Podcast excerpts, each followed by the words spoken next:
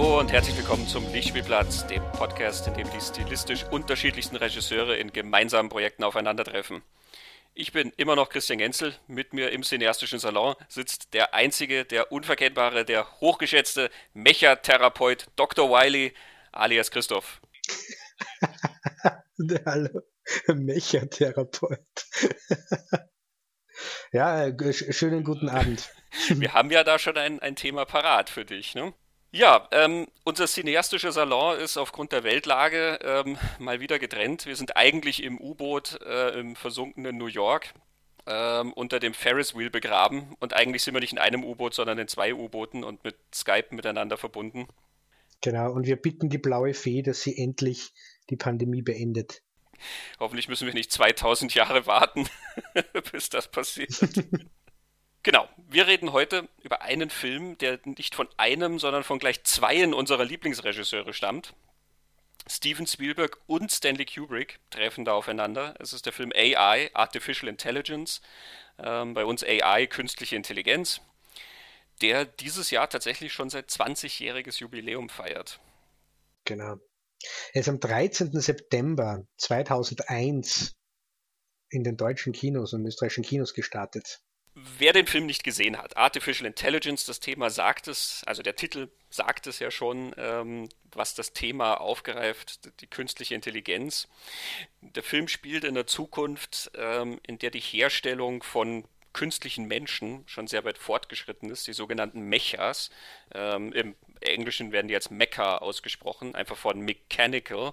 Ähm, die Menschen sind dann die Orgas, mhm. die Organic ähm, People die meisten von diesen Mechas sind sehr, sehr hilfreich, ähm, aber nicht, ähm, also gefühlsmäßig ähm, sozusagen auf ungefähr dem Level, wie wir in Siri und äh, Alexa haben. Es wird dann ein Junge eingeführt, ein neues Mecha-Modell, David, ein zehnjähriger Junge, der darauf programmiert ist, Gefühle zu entwickeln, ähm, zu einer Bezugsperson, zur Mutterfigur. Äh, ähm, der Film ist also die Geschichte von diesem Jungen ähm, und der Mutter. Das ist eine Familie, die sich diesen Jungen anschafft und dann zu einem gewissen Zeitpunkt ähm, Probleme mit äh, dieser neuen Technologie hat. ja. Der Junge muss dann in die Welt hinausziehen und begibt sich halt auf die Suche, unter anderem zu seinem Schöpfer, in der Hoffnung, dass er zu einem richtigen Mensch werden kann.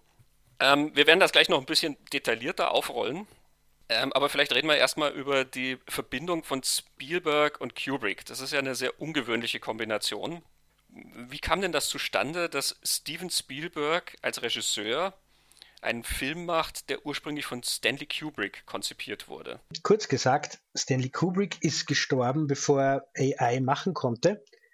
Und dann sind die, die Erben, also die, die Witwe von Stanley Kubrick, hat Steven Spielberg gefragt, ob er nicht dieses Projekt machen möchte. Und Spielberg hat es sofort gemacht. Die Hintergrundgeschichte ist, dass Kubrick seit den 1970er Jahren, Mitte der 70er Jahre, an dieser Geschichte gearbeitet hat, immer, immer wieder, und im Laufe der Zeit ähm, mit Spielberg in Kontakt war. Und die Idee, dass Spielberg den machen könnte, der ist zwischen den beiden schon, schon aufgetaucht, dass Stanley Kubrick nur am Leben war. Da ist das irgendwie schon besprochen worden, aber ist nicht zustande gekommen. So, so kenne ich die Geschichte jetzt, kurz gesagt. Ja, man, man liest immer so leichte Variationen natürlich von dieser Geschichte, ne, dass Spielberg das dann abgelehnt hat ähm, oder dass dann die beiden dann doch nicht so ganz in eine Richtung geguckt haben, wie es dann ausgesehen hätte, ähm, oder dass Spielberg dann doch fand, dass Kubrick der geeignetere Regisseur wäre für dieses Projekt. Ähm, da da gibt es verschiedene Versionen, ähm, aber offensichtlich wollte Kubrick tatsächlich, also er hat das tatsächlich so vorgeschlagen, er produziert, Spielberg äh, inszeniert. Ähm, und das ging über die Jahre halt auch immer so hin und her. Vor allen Dingen in den 90ern ist dann die Entwicklung ähm, sehr vorangetrieben worden mit verschiedenen Autoren. Da werden wir dann ein bisschen detaillierter darauf eingehen, von wem denn dann eigentlich was kommt. Ähm, und dann ist Eyes Wide Shut vorangeschritten, den Kubrick gemacht hat und kurz nach dieser Fertigstellung, wir haben das ja auch schon in der Folge berichtet, ist er dann gestorben und die Witwe äh, von Stanley Kubrick, die Christiane Kubrick, ist dann als Spielberg herangetreten und hat gesagt, wenn er das jetzt nicht macht, dann wird dieses Projekt im Archiv verschwinden und nie gemacht werden. Genau. es sind, wie, wie, du sagst, Variationen von eigentlich dieser insgesamt großen Geschichte. Und ich habe diese Theorie, es hat diese zwei großen Köpfe gebraucht, damit wir den Film überhaupt sehen können, weil plump gesagt, einer alleine hätte ihn nicht machen können von den zwei. Mhm. Weil einer von den zwei findet super in so eine Geschichte eine, aber nie wieder außer. Und der andere würde nie in so eine Geschichte eine finden, aber findet, wenn er drin ist, gut wieder außer. Und deshalb hat es, glaube ich, beide, beide gebraucht. Und es hat auch beide, finde ich, von diesem Status gebraucht, den die beiden haben, weil so ein sperriges, ambitioniertes, teilweise schon zerfahrenes Werk schwer, also ist ein schweres mhm. Ding zum, zum Anschauen und gleichzeitig aber auf, eines, auf, einem, auf einem Level erzählt, wo du viel Geld brauchst und das einfach eine große Geschichte ist, das kriegen nur diese zwei Schwergewichte hin, wo, wo die dann sagen, wir machen das und wo dann alle sagen, okay, du darfst. Kein anderer Regisseur hätte die Möglichkeit gehabt, glaube ich. Er hat auch definitiv Spuren von beiden äh, in sich und es ist auch teilweise gar nicht so leicht, das auseinander zu dividieren, wie wir dann sehen werden. Ähm, das werden wir dann ein bisschen versuchen und ähm, das so ein bisschen auseinanderklamüsern. Ähm, es ist dadurch auch ein Film, der äh, eine gewisse eine gewisse Reibung hat. Man merkt, da stoßen unterschiedliche Ansätze aufeinander. Also ich glaube jetzt, wenn David Fincher eine Geschichte von Stanley Kubrick verfilmt hätte, dann wäre das ein Film gewesen, der ich sag's mal platt, mehr aus einem Guss gewesen wäre. Ähm, hier merkst du doch, dass das zwei Regisseure sind, die sehr unterschiedliche Herangehensweisen und Ideen haben. Zwei Sprachen, zwei unterschiedliche Sprachen mhm. kommt man fast vor, wie sie auf die Welt und den Menschen schauen. Aber ich habe eine Frage, Christian. Kennst du einen Film, den Stanley Kubrick produziert hat, aber nicht Regie geführt? Äh, nein. Ich auch nicht. Und ich kann mir das absolut nicht vorstellen. Also, wie schafft, hätte der Mann das geschafft, einfach da den Mund zu halten und wenn anderen die Bildgestaltung zu überlassen? Also, ich, ich, es ist ja schön, dass wir darüber geredet haben, oder weil du sagst, David Fincher, das ist auch so ein Ego. ich kann mir das einfach nicht vorstellen, dass das also jemals hinkaut hätte, selbst wenn sie es probiert hätten. Ja, das stimmt. Also auch eine interessante Vorstellung. Vielleicht hätte Spielberg einfach, um sicherzustellen, dass er eine gewisse freie Hand hat, ähm, das Ganze woanders gedreht als in England, wo das so unter der Obhut von Kubrick ist. Ähm, wer weiß. Wird es an einen Poltergeist erinnert? Das ist schon der zweite Spielberg-Film, wo man drüber redet, ah, hat den wirklich der gemacht, der draufsteht, oder hat da nicht wer anderer was gemacht? Und eigentlich, ja genau, es verfolgt den ein bisschen. okay, Zurück zum Thema. Ja, gehen wir mal ein bisschen näher darauf ein, was denn in dem Film überhaupt so passiert. Ähm, vielleicht starten wir ähm, mit der Kurzgeschichte, auf dem das Ganze basiert. Ja, die Kurzgeschichte heißt Super Toys Last All Summer Long von Brian Aldiss, einem Briten. Die Kurzgeschichte ist schon ein, ein sehr cooler Ausdruck. Das Ding hat in, in, meiner Übersetzung 15 Seiten in einem relativ großen Druck. Brian Eldis hat das selber eher als Vignette bezeichnet und ist aus dem Jahr 1969. Und diese Kurzgeschichte, ähm, ich sehe das ähnlich wie der Autor selber. Wenn man die liest, kommt man nicht auf die Idee, dass man einen abendfüllenden Spielfilm draus stricken könnte. Ähm, es geht um diesen David, der bei Monica und Henry lebt. Das sind die Eltern. Er hat einen Freund, das ist der Teddy, und Teddy ist ein Superspielzeug, also ein, ein Teddybär, der reden und gehen kann und spezialisiert aufs Trösten ist. Der ist spezialisiert, die Kinder zu trösten. David ist in der Geschichte fünf Jahre alt. Und David stellt fest, er hat irgendwie ein Problem. Er will seiner Mama sagen, dass er es lieb hat, aber äh, er ist sich nicht sicher, ob seine Mama ihn lieb hat. Und die Geschichte springt dann zwischen den einzelnen Figuren hin und her. Die Monika, die Mutter, wird dann auch eingeführt und die hat tatsächlich Schwierigkeiten, dem Kind der Liebe entgegenzubringen. Und der, der Henry, der Vater, ist auf einer Geschäftsreise und dieser große ähm, Roboterbauer in dieser Roboterfirma. Das, was William Hurt im, im Film dann eigentlich ist. Und die Pointe von der Kurzgeschichte ist, dass, dass wir als Leser erst am Ende der Geschichte erfahren, dass David ein, ein Roboter ist und David weiß das gar nicht. Er merkt immer nur, dass die Beziehung zu seiner Mama schwierig ist und er bespricht dann auch mit Teddy, ist, wer ist wirklich und wer ist nicht wirklich. Die Mutter findet diese Briefe, die David schreibt, das ist eben im Film dann auch drinnen, wo er ihr die ganze Zeit aufschreibt in bunten Farben, wie lieber sie nicht hat, aber er bringt die Briefe nicht fertig. Ähm, aber die Kurzgeschichte läuft auf das hinaus, dass das so diese Pointe der Geschichte am Ende ist, dass David ist ein Roboter. Die Familie bekommt aber dann die Erlaubnis, ein eigenes Kind zu bekommen. Also im Buch ist es so, dass er, dass die einfach kein Kind bekommen dürfen wegen der Geburtenkontrolle. Äh, wir werden dann nur darüber reden, wie die Welt ausschaut, in der das alles sich abspielt. Ähm, aber die, die Regierung hat einfaches Kinderkriegen untersagt und sie bekommen die Erlaubnis, ein echtes Kind zu bekommen und reden dann darüber, dass den David einfach wieder hergeben. Und die Geschichte endet damit, dass David nie erfährt, dass er ein Roboter ist. Die Geschichte hat Kubrick gelesen, hat Eldis kontaktiert und wollte ihn dann, wollte ihn dann verfilmen. Und Eldis hat nie ganz ausgekriegt, so, so beschreibt es, er hat nie ganz ausgekriegt, wie man aus der Geschichte einen Film machen soll. Obwohl er jahrelang mit Kubrick dran gearbeitet hat. Naja, man merkt ja doch durchaus, wie dieser Kern äh, der Geschichte, wie der sich im Film dann widerspiegelt und trotzdem ist das im Endeffekt so ein bisschen das erste Drittel des Films. Genau, Großteil. Oder der Filmgeschichte. Ähm, und wie du sagst, die Welt ist auch sehr ausgebaut. Ähm, also die Filmversion fängt ja zunächst einmal damit an, dir die Welt zu zeigen. Das ist eine dystopische äh, Zukunft, in der äh, die Klimakatastrophe dazu geführt hat, dass äh, ein Großteil der Städte überschwemmt wurde. New York, Amsterdam äh, und so weiter liegen unter Wasser.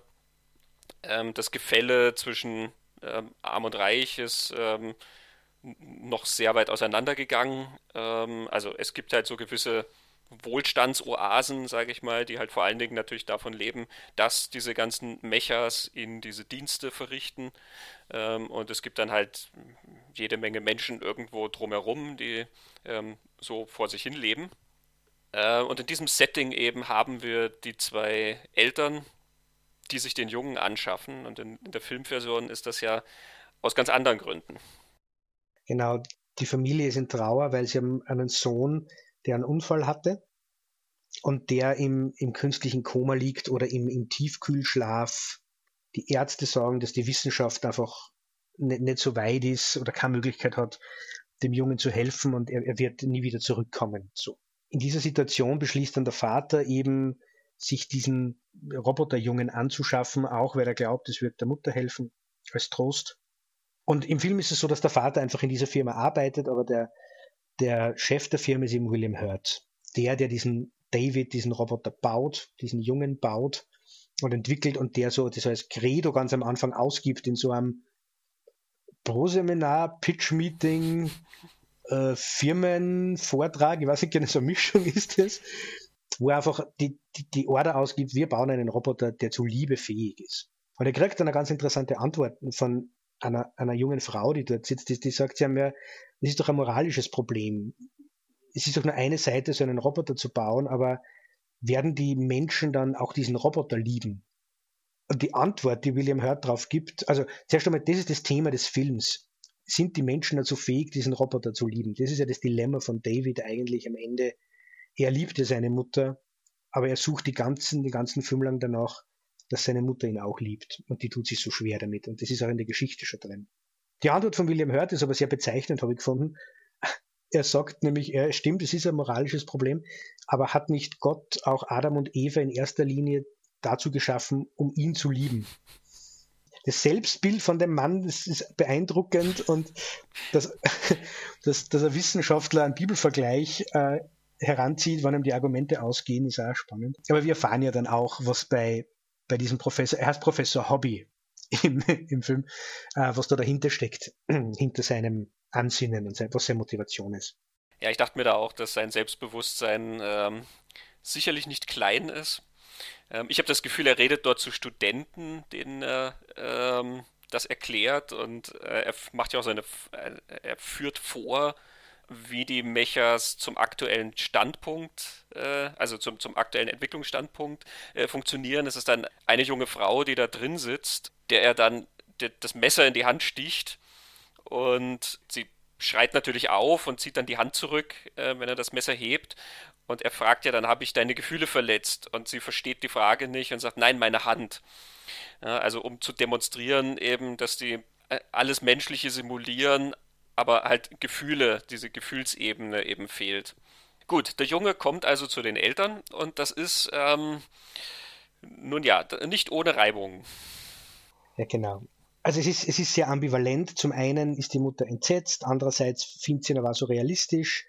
David verhält sich auch ähm, eigenartig, also zum, äh, er hat immer so ein recht künstliches Lächeln, er blinzelt nie. Also spielen dort den Haley Joel Osment. Und er blinzelt tatsächlich kein einziges Mal in diesem ganzen Film. Er weiß nicht, wie man mit Messer und Gabel isst und lauter solche Sachen. Das führt zu sehr eigenartigen Situationen. Er, er hat aber Humor, er kann lachen. Und nach und nach ähm, taut diese Beziehung ein bisschen auf. Äh, aber es ist, ein, es ist ein beklemmend. Und dann erfährt die Mutter, und ich finde, die, diese Szene finde ich sehr, sehr stark, die jetzt kommt. Die Mutter erfährt dann vom Vater, wenn wir dieses Kind behalten wollen, als unser Kind, müssen wir es prägen. Äh, Imprint ist im, im Englischen. Das funktioniert so, dass man dem, dem Roboterkind einfach eine Wortfolge vorliest und dann ist dieses Kind auf die Mutter geprägt und empfindet bedingungslose Liebe der Mutter gegenüber. Und Monika macht es dann, prägt David auf sich. In dem Moment verändert sich ja das Gesicht von diesem Roboterkind. Das, das, das, die, die Züge werden weicher, echter, lebendiger und da wird die, die Mutter-Kind-Beziehung, die Mutter-Kind-Bindung wird da hergestellt. Also das ist in dieser Szene festgehalten. Bezeichnenderweise ist das erste Wort dieser Sequenz, die gesprochen wird, Cyrus, der, der verstoßene Junge, der das Perserreich begründet hat. oh, das habe ich gar nicht gemerkt. Cool. Aber ab da läuft es dann auch besser in der Familie. Man merkt, die, die Mutter blüht, blüht auf, wird er selber wieder lebendiger, die Beziehung zwischen den Eltern scheint lebendiger zu werden, es scheint zu funktionieren. Und dann passiert ein Wunder. Der echte Sohn wacht wieder auf, das ist der Martin, und kehrt in die Familie zurück. Und dann kommt es zu Eifersüchteleien, Auseinandersetzungen, Konkurrenz zwischen den Kindern.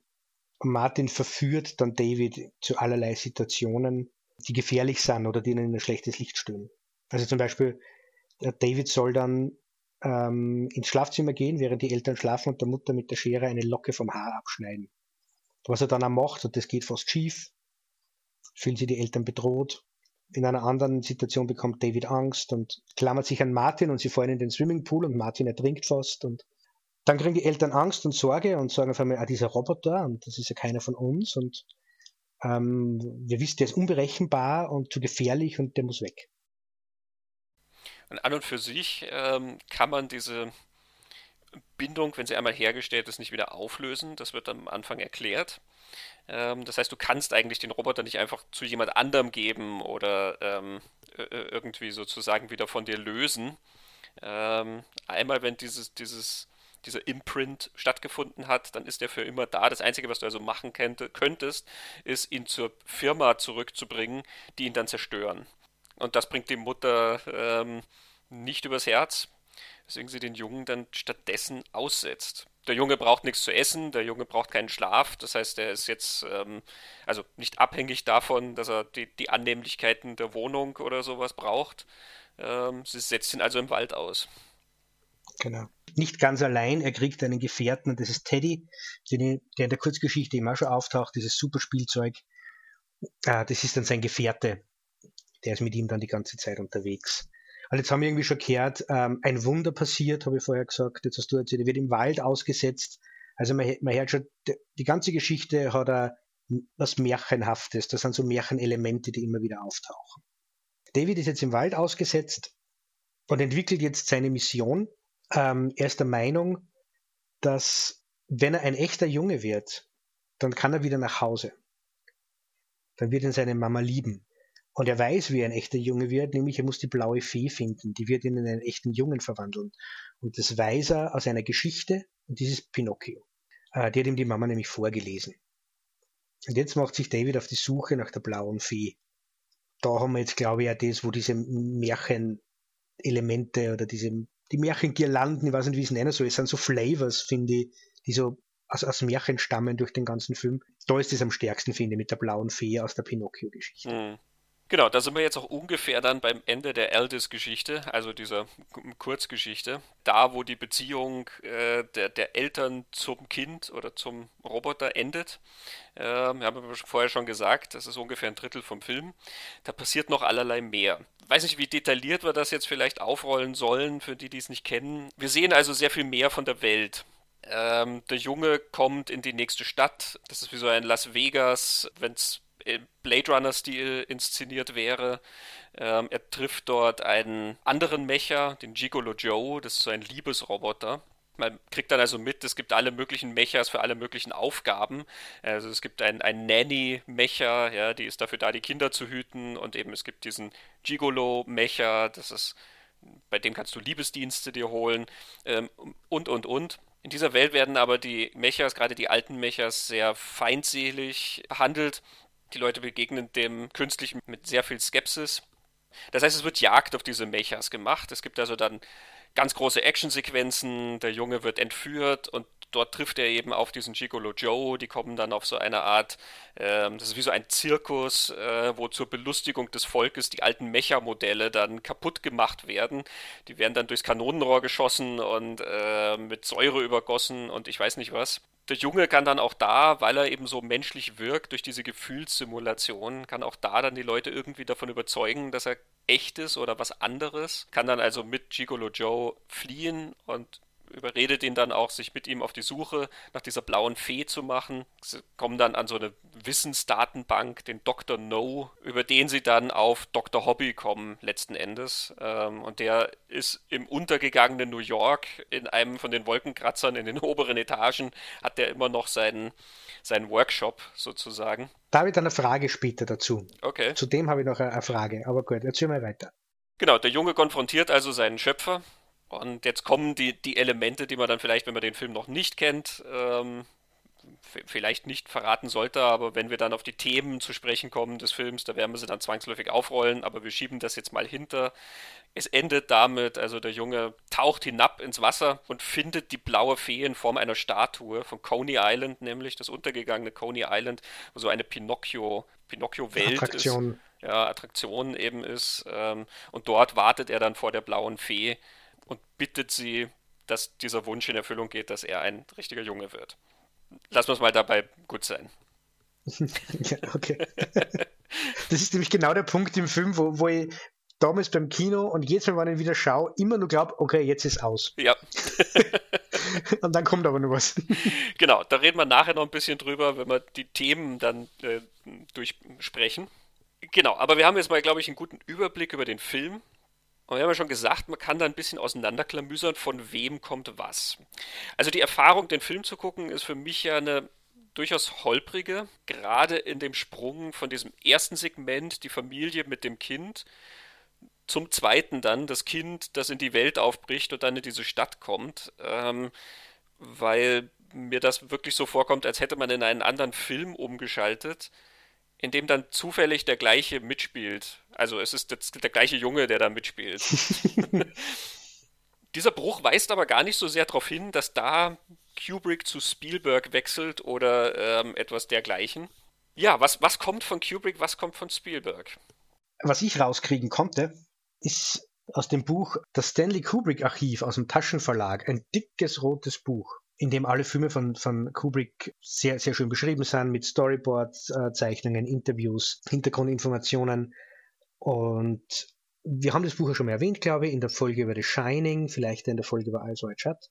Und es sind hinten drei Kapitel über die drei großen Projekte von Stanley Kubrick, die er nie machen konnte. Das eine ist Napoleon, das zweite ist The Aryan Papers, diese Holocaust-Geschichte, und das dritte ist eben AI. Und da ist eine Zusammenfassung drinnen von diesem 87-seitigen Manuskript, Treatment, wie er immer das Stanley Kubrick zusammengeführt hat und das so das letztgültige war, das letzte, an dem er gearbeitet hat, in Bezug auf AI. Und das ist dann das Ding, von dem Spielberg behauptet, das hätte er gekriegt und aus dem hat Spielberg dann das Drehbuch entwickelt. Und wenn man das jetzt liest, stellt man zuerst einmal fest, es ist von, vom Anfang bis zu dem Punkt, wo die, die Familie und Martin kommt zurück und dann wird David ausgesetzt und dann trifft er Gigolo Joe und dann gibt's diesen Roboterjäger, der mit dem Ballon, der ausschaut wie der Mond, auf Roboterjagd geht.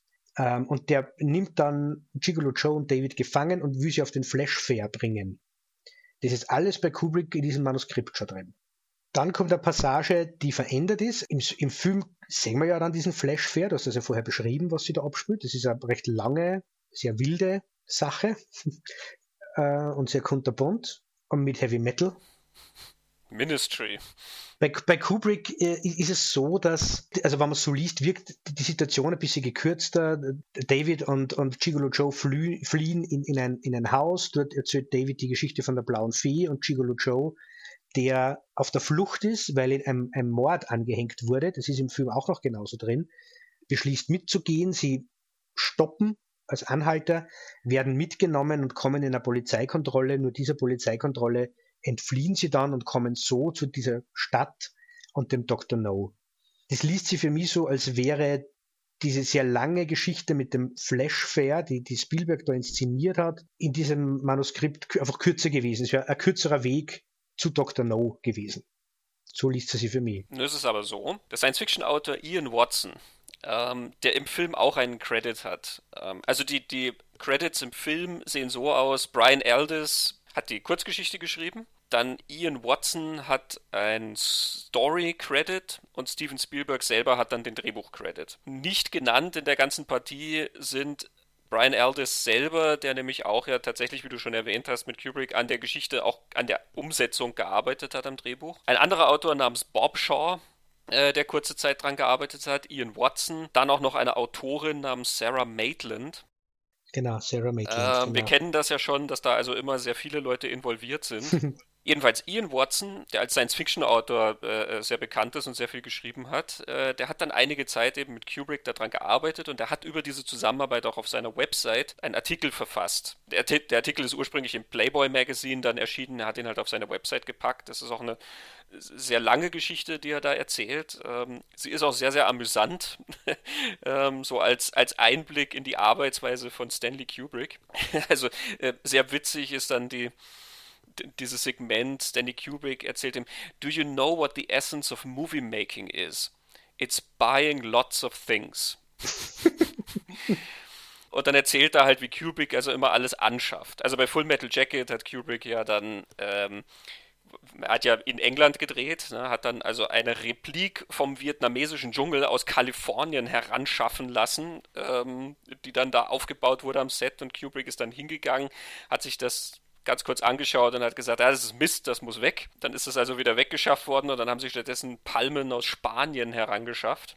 Ähm, in, in dem gleichen Modus hat Kubrick auch die Entwicklung dieses Projekts und wahrscheinlich dann also auch alle anderen äh, angegangen. Alles, was irgendwie potenziell interessant war, wurde herangeschafft. Ähm, wenn also Ian Watson erwähnt hat, dass er ein Buch geschrieben hat, äh, was im Warhammer-Universum stattfindet. Er hat einen Roman geschrieben, wollte Kubrick das sofort haben, noch vor der Publikation wollte er dieses Buch haben. Und Ian Watson hat dann arrangiert, dass er also das nicht nur das Manuskript kriegt, sondern auch Warhammer-Spiele und das Artwork zu dem Buch, was dann dazugehört. Das ist insofern relevant, als dass das Artwork von einem Menschen namens Chris Baker gemacht wurde. Der hieß, äh, hatte den Künstlernamen Fangorn oder hat ihn noch. Und der hat dann später die ganzen Konzeptzeichnungen für Artificial Intelligence gemacht. Kubrick hat den dann angeheuert. Also es hat tatsächlich auch teilweise gefruchtet, was Kubrick sich da alles rangeschafft hat, ja, aber es ist teilweise dann auch wirklich sehr, nun ja, ähm, die, die, reden dann darüber, wenn sie dann die Szene New York machen und dann spekulieren sie nur irgendwie, ja, so von, von Macy's aus, da, was, was sieht man dann in die Richtung? Also geht Kubrick ans Telefon und telefoniert halt kurz und dann hat er halt jemanden von Macy's am Apparat und lässt sich beschreiben, in dieser Minute muss er jetzt wissen, was genau sieht man, wenn man da und da steht und in die Richtung guckt und der Mann von Macy's beschreibt ihm das. Und offensichtlich hat die Beschreibung Kubrick nicht zufriedengestellt. Er hat gesagt, da arbeiten ja nur Trottel und hat dann sofort das Warner Brothers Office in New York angerufen und die mussten dann einen Fotografen losschicken, der dann sofort von dort Fotos in alle Richtungen macht und die mussten dann per Luftpost, ähm, also Air Express, zu Stanley Kubrick geschickt werden, damit die dann vorhanden sind. Und Ian Watson schreibt also, die haben 30 Sekunden halt auf diese Fotos geschaut. Die lagen dann da noch mehrere Monate lang rum, ja, aber das war halt das, das Ausmaß des Nutzens dieser Fotos. Ja, Brian Aldiss erzählt eine ähnliche Geschichte, dass ähm, Kubrick irgendwann, glaube ich, Bescheid wissen wollte, wie Stand der Dinge bei der künstlichen Intelligenz. Ich weiß jetzt nicht mehr genau.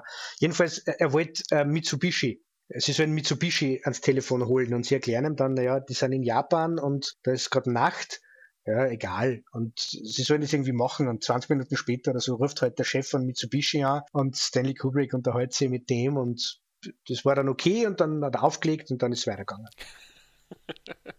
Ja, Ian Watson hat dann auch irgendwo mal Max Ernst, äh, den Künstler, erwähnt, weil Kubrick irgendwie so eine ungewöhnliche Landschaft haben wollte und Ian Watson fragt, ja, so surreal wie Max Ernst. Also hat Kubrick sofort seinen Assistenten nach London geschickt, der sämtliche Bände über Max Ernst kaufen sollte. Ja, also es ist ein recht maximalistischer Ansatz, den der Mann da hat.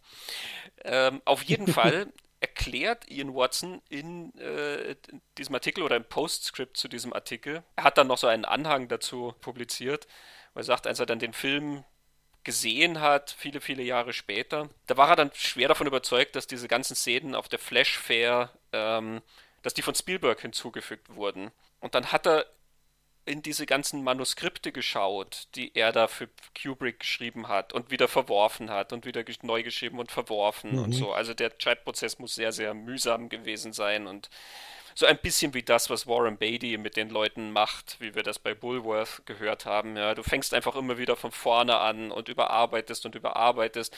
Und ja, das ist schon sehr gut. Und nein, das ist totaler Mist. Das muss man ganz von vorn machen und so. Also, lange Rede, kurzer Sinn. Watson musste feststellen, alles von dieser Flash Fair ist in diesen Manuskripten drin, die er da hatte. Er hat es vergessen. Das waren Elemente, die Kubrick dann erst verworfen hatte also in der fertigen ah. Fassung, die Ian Watson fertiggestellt hat, waren dann diese Flashfair-Szenen nicht mehr drin.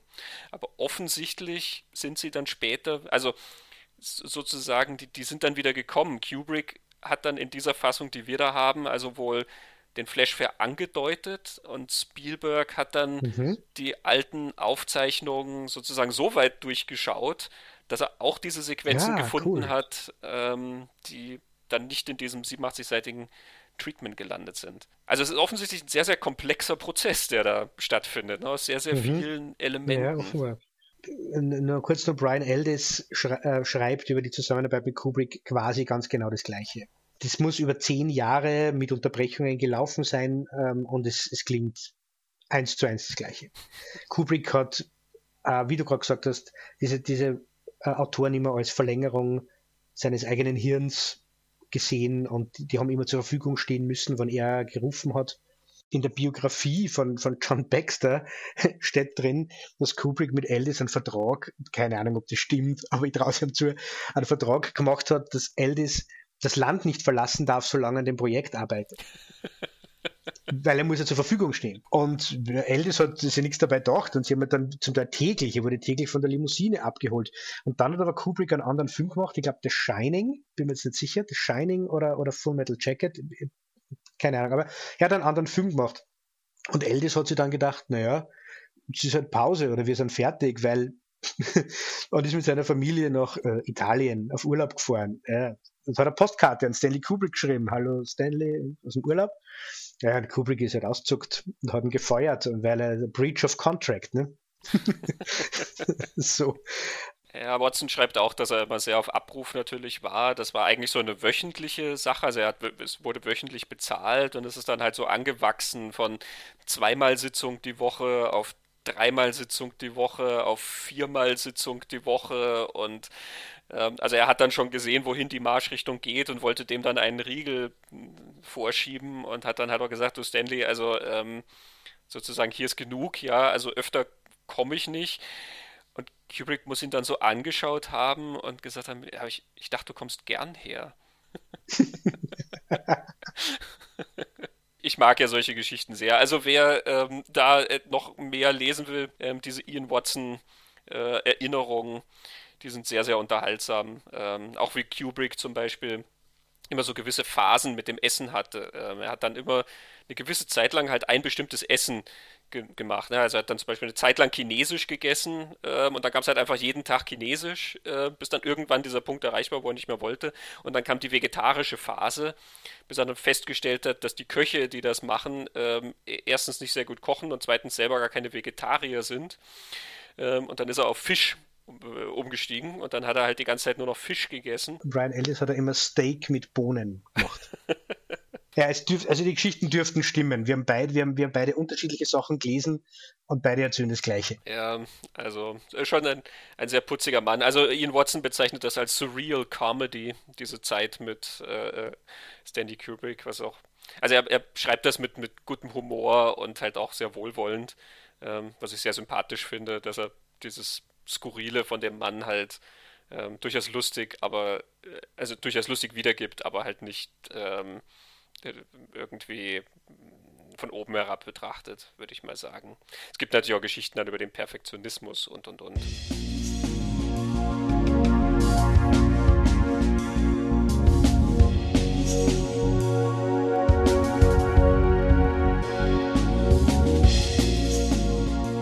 Dieser Gegensatz von Kubrick und Spielberg, der ist ja so ungewöhnlich, dass er auch in sämtlichen Berichten zum Film immer, immer sehr stark thematisiert wurde. Ähm, und ich fand das sehr interessant. Ich habe hier von der äh, Cinema September 2001, äh, wo sie über den Film halt gesprochen haben, die fangen das dann so an. Und, und erzählen quasi auch wirklich ganz plakativ, wie diese unterschiedlichen Regisseure dann arbeiten. Schreiben, der eine gehört zu den erfolgreichsten Regisseuren aller Zeiten. Von Der Weiße Hai über E.T. bis hin zu Jurassic Park erwirtschafteten seine Filme weltweit Millionenbeträge. Er spielt mit urzeitlichem Schrecken ebenso wie mit außerirdischen Wunderwesen, lässt stets das Gute über das Böse siegen und ist Meister der plakativen Emotionalisierung. Die Filme des Steven Spielberg stiften Gemeinschaftssinn, feiern die Familie als höchstes Gut und sind von einem naiv-humanistischen Weltbild geprägt. Der andere gehört zu den ungewöhnlichsten Regisseuren aller Zeiten mit Dr. Seltsam oder Wie ich lernte, die Bombe zu lieben, 2001 Odyssee im Weltraum und Uhrwerk Orange lieferte er entlarvende Betrachtungen der Natur des Menschen und der ihm innewohnenden Zerstörungskraft er war ein gnadenloser, fast gleichmütig urteilender Kinophilosoph, dessen Werke sich nicht im Verbalen, sondern erst in ihrer Bildsprache erschlossen. Die Filme des Stanley Kubrick eröffneten radikal neue Seherlebnisse und handelten hinter ihren oft rätselhaften Tableaus von Ausweglosigkeit und Tod, der Isolation des Individuums und der Auslöschung des freien Willens. Mhm. Ja, ne? Ähm. ja, genau. Und trotzdem hat sich beide sehr geschätzt gegenseitig. Das finde ich das Interessante dran. Also das ist hier eben sehr, ne, das ist so wie, als würden die beiden gegeneinander kämpfen, finde ich, ähm, als dass sie da an irgendwas zusammenarbeiten. Ähm, und es ist natürlich so ein bisschen, also du merkst ja, der eine wird halt das ist der, der Kommerz, äh, sentimentale Kommerzregisseur und das andere ist halt so der brillante Kinovisionär, so wie das hier dargestellt wird, ähm, obwohl ja, wenn du es dann näher anschaust, ähm, das nicht ganz so eindeutig zu trennen ist. Und interessant finde ich im, im Hinblick dann, wenn du diese zwei Gedanken, Spielberg und Kubrick, dann auf AI anwendest, ähm, dass es eben gar nicht so eindeutig zu trennen ist. Also wenn du dann diese Kubrick ähm, Geschichte siehst, die da geschrieben wurde, da sind alle diese Themen drin, die dann ähm, ja hier dem anderen zugeschrieben werden. Es gibt natürlich diverse Details, ähm, in denen das dann doch voneinander abweicht. Ähm, lass uns da noch über zwei, drei Beispiele reden. Ähm, aber ich glaube, was der, der eigentliche Punkt ist, auf den ich hinaus will, in dieser Begegnung von Spielberg, dem Sentimentalen, und Kubrick, dem ähm, ne, Analytiker, so, so, wie sie hier dargestellt werden in dieser Gegenüberstellung, ähm, ist der, du hast vorhin auch schon das Wort Sprache verwendet, dass der Stoff, den sie hier beide haben, der, der ist tatsächlich in einer unterschiedlichen Erzählweise aufgegriffen. Er wird sozusagen auf eine andere Sprache wiedergegeben. Ich glaube, das ist der, das, das Element, was dann Spielberg von Kubrick in dem unterscheidet. Also, äh, wenn Kubrick den Flash Fair inszeniert hätte, ähm, nach dem, was wir jetzt haben, ähm, hat er den Flash Fair selber äh, aus dem Treatment rausgenommen und vielleicht wollte er das also nicht inszenieren, sondern nur die Idee, dass es sowas wie einen Flash Fair gibt, in der Story haben. Aber nehmen wir mal an, er hätte das reingenommen und den inszeniert. Dann hätte der garantiert anders ausgesehen als das, was Spielberg daraus macht. Denn Spielberg macht ja wirklich einen Zirkus daraus. Ähm, eben, ne, Ministry treten da auf in Kostümen und du siehst diese Figuren durch die Luft fliegen und das ist auch so ein Special Effects ähm, Wahnsinn, der da abgefackelt wird. Also das, sind auch so Bilder, wo unglaublich viel in den einzelnen Bildern passiert. Das ist schon so ein richtiger Overload. Ähm, der da passiert. Der Film hat dann auch was sehr, sehr Aufgedrehtes. Das meinte ich dann auch mit diesem Bruch eben, als wärst du in einem anderen Film plötzlich gelandet. Ähm, auch später dieser Dr. No, diese Wissensdatenbank, ja, der dann so wie als Comicfigur, so als, als wie dieser Genie aus, aus Aladdin, ähm, der, der, Vergleich kommt wahrscheinlich daher, dass beide von Robin Williams gesprochen werden. Ähm, der wirbelt durch die Luft und, und haut dir dann diese Bilder in, ins, ähm, ins Gesicht sozusagen, die ganzen Daten und Fakten und lässt kleine Comic-Männchen aufmarschieren, während er dir das alles erzählt. Da sehe ich ne, natürlich ganz genau den Spielberg in der Inszenierung, das, das Verspielte da drin. Ähm, wenn Kubrick diese Szenen gemacht hätte, hätten sie halt anders ausgesehen. Ja, so wie Hell. Er hätte wahrscheinlich dasselbe erzählt. Ja, ne, es wäre was Nüchternes gewesen oder es wäre irgendwas, was vielleicht auch Metaphysisches gewesen. Äh, Kubrick hat ja sowas durchaus in, in seinen Geschichten drin. Ich glaube, das ist der, der, der Bruch, der da tatsächlich stattfindet. Mein Gedanke zum, zu dieser Flashfair-Sache war, weil ich mal überlegt habe, was wäre, wenn Kubrick denn gemacht hätte. Jetzt, äh, also das passt jetzt auch, dass, dass du jetzt dem erzählt hast, gerade, dass Kubrick den ja sogar liegen gehabt hätte da irgendwann einmal. Aber diese Sequenz, wo unglaublich viel Drama einfach ist. Der, der, Junge wird brutal behandelt und es steht schlecht um ihn und er wird ein, ein eingesperrtes Kind hinter Gittern und denen, den Robotern wird schlimm mitgespielt von den bösen Menschen und man muss um den Jungen bangen und der, der schreit um sein Leben und dann gibt es den, den zweiten Roboter, den man einfach deshalb mag, weil er, Jude, weil er Jude Law ist. und das viel, viel menschliches Drama einfach und das, das kann Spielberg natürlich sehr, sehr gut und ich glaube, er weiß auch, dass das, das wirkt. Kubrick hat vielleicht gesagt, ich brauche den Flashfair gar nicht, weil die, die, Roboter werden vorher schon schlecht behandelt, dass da Menschen gibt, die mit den Robotern so umspringen und die zum Flashfair bringen, ist so als Idee ja schon drin. Äh, kann, man, kann ich mir als Information sparen. So, so war meine Idee. Mhm. Und später, äh, weil ich so das Gefühl gehabt habe, in, in dem Kubrick-Manuskript ist einfach diese Zeit zwischen, die werden gefangen genommen und sie kommen zu Dr. No und Dr. No schickt sie dann nach Manhattan, ist kleiner oder wäre in dem Kubrick-Manuskript kleiner. Dafür nimmt sie Kubrick hinten noch dann äh, eine komplett lange Sequenz Zeit, wo es sehr viel um die, diese philosophische Auseinandersetzung geht. Roboter und Menschsein. Das aber dafür steht da die Handlung, finde ich total. Mhm. Hätte er das inszeniert, das ist so eine Sequenz in der Nuklearwüste, in, in, der, in der Zero Zone heißt es, glaube ich, oder? Genau, in der Nuklearwüste, in der Zero Zone, wo sie auf Roboter treffen. Das hätte, das hätte wieder zu diesem Philosoph zur philosophischen Auseinandersetzung von Kubrick gepasst, aber die Handlung steht still. Und das gibt es bei Spielberg gar nicht, sondern dort, wo die Handlung nicht still steht, gibt es den Flashfair, wo es halt zugeht und dann kommen sie gleich nach Manhattan. Und eine andere Idee, die ich habe, warum glaube ich, ja Kubrick irgendwann einmal die Idee gehabt hat, Spielberg soll das machen.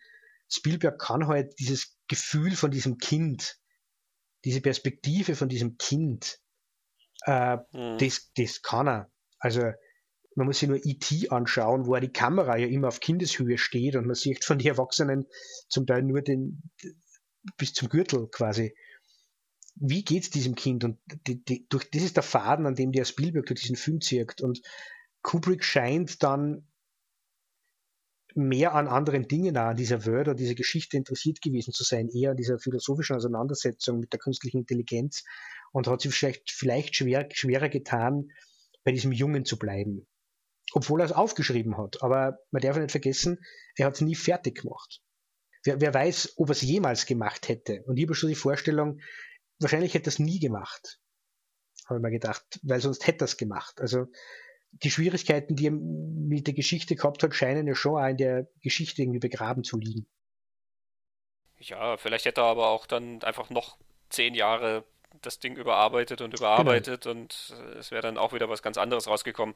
Wir haben ja bei Eyes White Shut auch über diese lange, lange Entwicklung, ähm, diese Adaption der Traumnovelle äh, gesprochen. Das ist halt so ein Prozess und das werden wir also dann auch letzten Endes ja nicht wissen. Ähm, ich erinnere mich gerade, wir haben ja gerade, wo wir über Kubrick schon gesprochen haben in unseren Folgen, haben wir auch immer dann drüber geredet. Ähm, das, was Kubrick ja gerne abgesprochen wird, dieses empathische, ähm, wo wir ja dann doch dafür eingesprungen sind, dass er sich sehr wohl ja dafür interessiert, was im Menschen vorgeht und sich auch denke ich, sehr gut hineinfühlt in das, was in diesen Menschen vorgeht. Ich finde, das merkst du auch in dieser Geschichte, ähm, wie sie da notiert ist, dass da ein großes Interesse dran ist, was da vorgeht. Seine Idee war ja die, so ist es auch in diesem, in diesem Stanley Kubrick Archive ein bisschen erklärt, ähm, er hat sich ja sehr für Technologie interessiert und die, dieser Unterschied zwischen Mensch und Technologie, der klingt ja in 2001 auch schon sehr, sehr stark an. Ähm, wenn der Mensch, der ja ein sehr intelligentes Lebewesen ist, wenn der quasi so wenig rational letzten Endes oft handelt, ähm, was, was ist dann sozusagen mit einer Maschine, die diese Intelligenz hätte und die dann auch noch so rational wäre, was würde den Mensch dann überhaupt auszeichnen? Das, das hat ihn interessiert. Das ist natürlich ein sehr philosophisches Konzept, ähm, aber in dem, wie er das dann hier wiedergibt, ähm, bricht das dann ja doch wieder runter auf äh, Konstellationen in Beziehungen, um die er sich immer gekümmert hat. Ne? Es sind Beziehungen, die er auch in, in einem Film wie Eyes Wide Shut ähm, untersucht hat. Natürlich ist er immer mehr an großen Konzepten interessiert als an dem ganz persönlichen. Da merkst du dann wieder den Bruch. Spielberg guckt exakt auf diese Leute. Er, ne, er ist immer bei diesem Kind und in, in Szenen wie diesem Flash-Fair natürlich merkst du, dass er dir da was erzählt über die Welt, ähm, aber eigentlich ist das die Geschichte von diesem Kind, was da irgendwie in Bedrängnis kommt und um das du bangen sollst und und und. Da, da geht sozusagen dieses Konzept ähm, etwas verloren. Kubrick stelle ich mir vor, wie er die Szene gemacht hätte, einfach von ein bisschen weiter weg gewissermaßen, ja, um, um, um sich diese Menge anzuschauen. Was sind das für Menschen, die das da feiern, dass diese Roboter kaputt gemacht werden? Besorgte kritische Bürger. Ja, ich glaube nämlich auch, vor allen Dingen, weil die dann mit Schildern rumrennen, ne, dass sie das Künstliche nicht haben wollen und Back to Humanity und, und, und solche Späße. Ähm, ich, ich glaube auch da, er ist, er ist durchaus daran interessiert, was, wer sind diese Menschen und was geht in denen vor, aber in einem größeren Blickfeld sozusagen. Und was mir jetzt noch gar nicht, äh, mir fällt das jetzt gerade ein, wir haben es ja noch nicht besprochen, die, die Szene am Flashfair ist ja noch dazu so erzählt, dass David verschwindet und wir folgen dann äh, Teddy, der Teddybär, der runterfällt und der mhm. will seinen David wieder suchen, was dann ja nur mal dieses emotionale Drama so hochschraubt. Dieser putzige Teddy, der ausschaut wie ein Ewok, ähm, sucht er seinen, seinen besten Freund und der finden nicht gleich und sie dann dann in, die, in das Lost and Found Archiv und lauter so Sachen. Ja, diese sehr der persönliche Ebene, genau. Das Philosophische, das du erwähnt hast, äh, was unterscheidet denn den Menschen dann vom Roboter? Das hat Kubrick in diesem Manuskript ja in dieser Sequenz, in dieser Zero Zone, wo David und Gigolo Joe diese Roboter treffen, offensichtlich sehr ausführlich aufnotiert gehabt, wo es dann tatsächlich darum geht, was macht denn ein Roboter, der Unerreichbares erreichen möchte, für einen Roboter Unerreichbares, entwickelt der dann auch sowas wie Religion. Das sind Ideen, die da drin gesteckt werden. Oder dass der Mensch halt zu Kreativität und zu Genie und, und kunstfähig ist, so schöpferisch, kreativ schöpferisch, und dass die Roboter das aber nicht schaffen ähm, und dass das die Unterscheidung ist. Und, und, um solche Themen hätte das dann gedreht. Und in, im Film selbst fällt es dann komplett und es wird nur zum Schluss, ganz am Ende, nämlich in dem Ende, das wir noch gar nicht besprochen haben, zu dem kommen wir dann noch, taucht es dann wieder so als, als Zuckerguss, Einsprengsel kurz auf, also so als hätte, als hätte diese Ideen dort Spielberg da noch, noch eingeschmissen. Ja, mir ist so gerade aufgefallen, es ist sehr, sehr witzig, dass wir so lange über diesen Flashfair äh, geredet haben, weil das für mich, aber vielleicht ist, ist, sogar das der Grund, für mich ist das die, die Sequenz vom Film, die am, am wenigsten funktioniert in diesem Gesamtkonzept. Äh, oder es ist das, was sich am meisten, was am meisten rausfällt aus, aus allem anderen. Also nach diesem 45, 50-minütigen ersten Teil mit dem Jungen und der Familie, der auch sehr streng inszeniert ist, in, auch in sehr, sehr strengen Bildern. Also äh, auch da hast du so eine gewisse Aneignung oder Annäherung. Ne? Du hast das Gefühl, Spielberg sucht so ein bisschen die Bilder, die vielleicht Kubrick gesucht hätte oder so. Diese, diese ganz starken Bilder, wo auch immer das Gesicht zum Beispiel von David irgendwie ähm, verzerrt oder zerstückelt ist oder so. Ähm, es spielt da sehr, sehr mit dem Unheimlichen. Und eben, dann kommt dieser, dieser Klick, dieser Bruch. Und dann hast du diesen ganzen Zirkus mit dem Fair und so weiter. Und vielleicht ist es wirklich so, dass, ja, du kriegst auch plötzlich ja neue Figuren eingeworfen. Ähm, der Chicolo Joe taucht halt auf. Also der Film springt ja dann auch plötzlich und erzählt äh, dir die Geschichte von Chicolo Joe, der eingeführt wird und dann kriegst du die Stadt mit und erst dann kommt David in diese Stadt. Ähm, und da ist ja also auch so ein gewisser Zeitsprung dann irgendwie drin. Also ähm, es ist schon da, da, hüpft irgendwas wohin und dann ist der Tonfall plötzlich so anders. Er ist dann so aufgedreht und so. Und erst wenn dann David zu seinem Schöpfer, zu Dr. Hobby kommt, finde ich, da findet er dann wieder zu diesem etwas pointierteren Stil dann letzten Endes auch zurück. Also wo auch nicht das Bedürfnis besteht, diese Welt äh, permanent in dieser ganzen Aufgedrehtheit und ja, in diesem kunterbunten Zirkusstil zu erzählen. Ich nehme an, dass die, die Sequenzen stimmiger wären, wenn der Film von vornherein das äh, zeigen würde. Und der Film erklärt dir, ja, es gibt quasi die Oasen des Wohlstands und es gibt dann den Rest der Welt. Und es fühlt sich aber nicht so an, als würde das, was du in Teil 1 siehst, in derselben Welt spielen wie das in Teil 2. Nichts von dem, also ja, das Auto, was, was du siehst, ähm, was, was aus sehr viel Glas irgendwie besteht. Da siehst du dann in der Stadt dann auch mal so ein ähnliches Auto. Offensichtlich ist es dieselbe Welt, ja.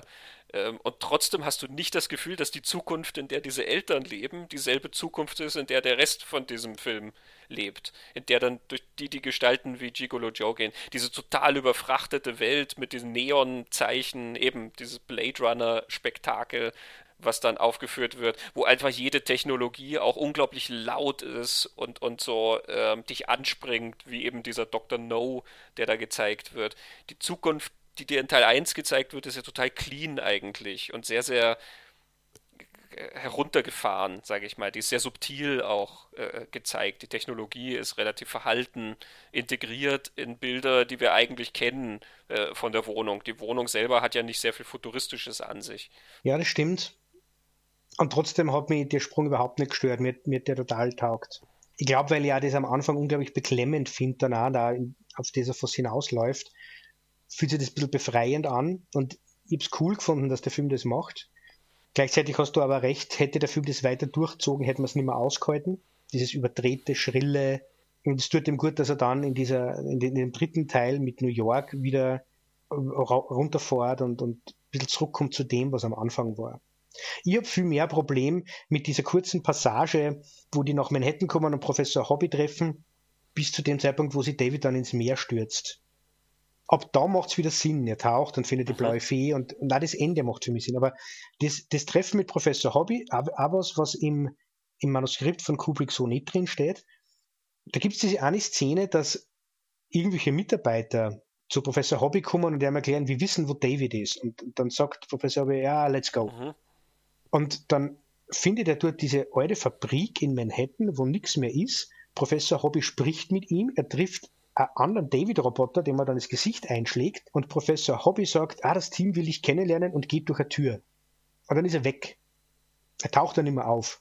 Und David kommt in eine Fabrik, wo verpackt seine anderen David-Ichs, also er, er, kommt dann drauf, er ist einer von vielen. Also das hat für mich so, die, das kriege ich nicht unter den Hut. Ich habe dann so die Idee gehabt, Gibt es diese Fabrik wirklich oder haben die die dort hingebaut, weil David nach Manhattan geht? Warum haben die dort nur Fabrik? Die ganze Stadt ist unter Wasser. Wo geht Professor Hobby hin? Zu welchem Team? Warum kommt er nicht mehr? Wieso kriegt er nicht mit, dass sein Sohn, Roboter-Sohn, von dem er ja so begeistert ist, er sagt dann einer, du bist der erste Roboter, der am Traum gefolgt ist und du bist so weit gekommen. Der fällt ins Wasser und das fällt ihm nicht auf. Aber Gigolo Joe wird von der Polizei geholt. Also da sind so viele Sachen, die man nicht eingängen. Und ich weiß ja nicht, wozu es gut sind, so recht. Ja, also das Element äh, mit den vielen Davids, ähm, das fand ich sehr, sehr stark.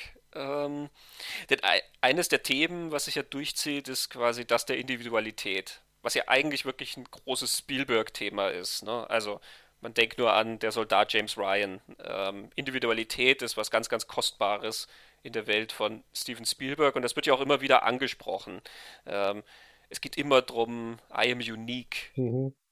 I'm special, einzigartig. Ja. Andere sagen ihm das als, als technologisches Ding ist er einzigartig. Er ist aber auch irgendwie, es geht darum, er ist glücklich innerhalb dieser Familie, solange er einzigartig ist, nämlich solange er das einzige Kind dort ist. Ja, sobald dann das zweite kommt, ist die Harmonie wieder zerstört. Ne? Ähm, eben sein, sein, sein Schöpfer sagt ihm, wie einzigartig er ist. Und dann siehst du die Serienproduktion. Bin mir nicht sicher, ob das die Anläufe waren, sozusagen bis zu seinem Modell zu kommen. Oder ob das die sind, die jetzt dann demnächst in Produktion gehen, äh, weil er halt so erfolgreich ist, weil er das weil er halt so weit entwickelt ist oder so. Es wird ja immer die Individualität behauptet und dann wieder ihm weggenommen und zurückgenommen und, und in Frage gestellt. Ähm, bis ja dann ganz zum Schluss, da, da ja, den, den, schieben wir immer so ein bisschen vor uns her, den Schluss. Ähm, aber da ist er ja dann wirklich, wirklich einzigartig, äh, unser David. Ganz zum Schluss vom Film ist er dann das, was er immer gekämpft hat, irgendwie zu sein. Von daher fand ich diese, diese, diese Momente bei, bei seinem Schöpfer sehr, sehr stark, in dem Sinn, dass das dort verhandelt wird. Ähm, ich stimme dir zu, ich bin nicht ganz sicher, warum der da in, im überfluteten New York sitzt. Ähm, ich, ich, ich weiß auch nicht, also ich bin ja kein Architekt, aber wenn die Hälfte deines Gebäudes unter Wasser steht, bin ich mir weder sicher, ob das Ding immer noch ganz stabil ist, so auf Dauer gesehen, noch weiß ich, wo du reingehst oder rausgehst. Na, oben vielleicht. Ne, ja, und die, und die Bunker dort nicht meine teuren Robotermodelle. Vor allem, wenn ich, er, er muss ja hinfliegen. Es wird ja dieser Szene gesagt, er muss ja zuerst dorthin. ich bin auch bei dir. Vom, vom Thema her verstehe ich es total, um was es ihm da geht einfach nur vom, vom Handlungsfortlauf oder vom Storytelling hat er mich da ein wenig verloren. Also ich habe sogar die Fantasie gehabt, hat er wirklich Professor Hobby dort getroffen oder ist es Fantasie, weil die einfach so verschwindet? Ich finde es ja total schade, diese Sequenz, die du jetzt auch schon gesagt hast, Professor Hobby und sein Team, die sagen ihm dann, wir wissen, wo er ist, und dann, das sind so fünf Leute oder was, die um ihn rumstehen, und dann geht er mit denen auch irgendwie los. Ja.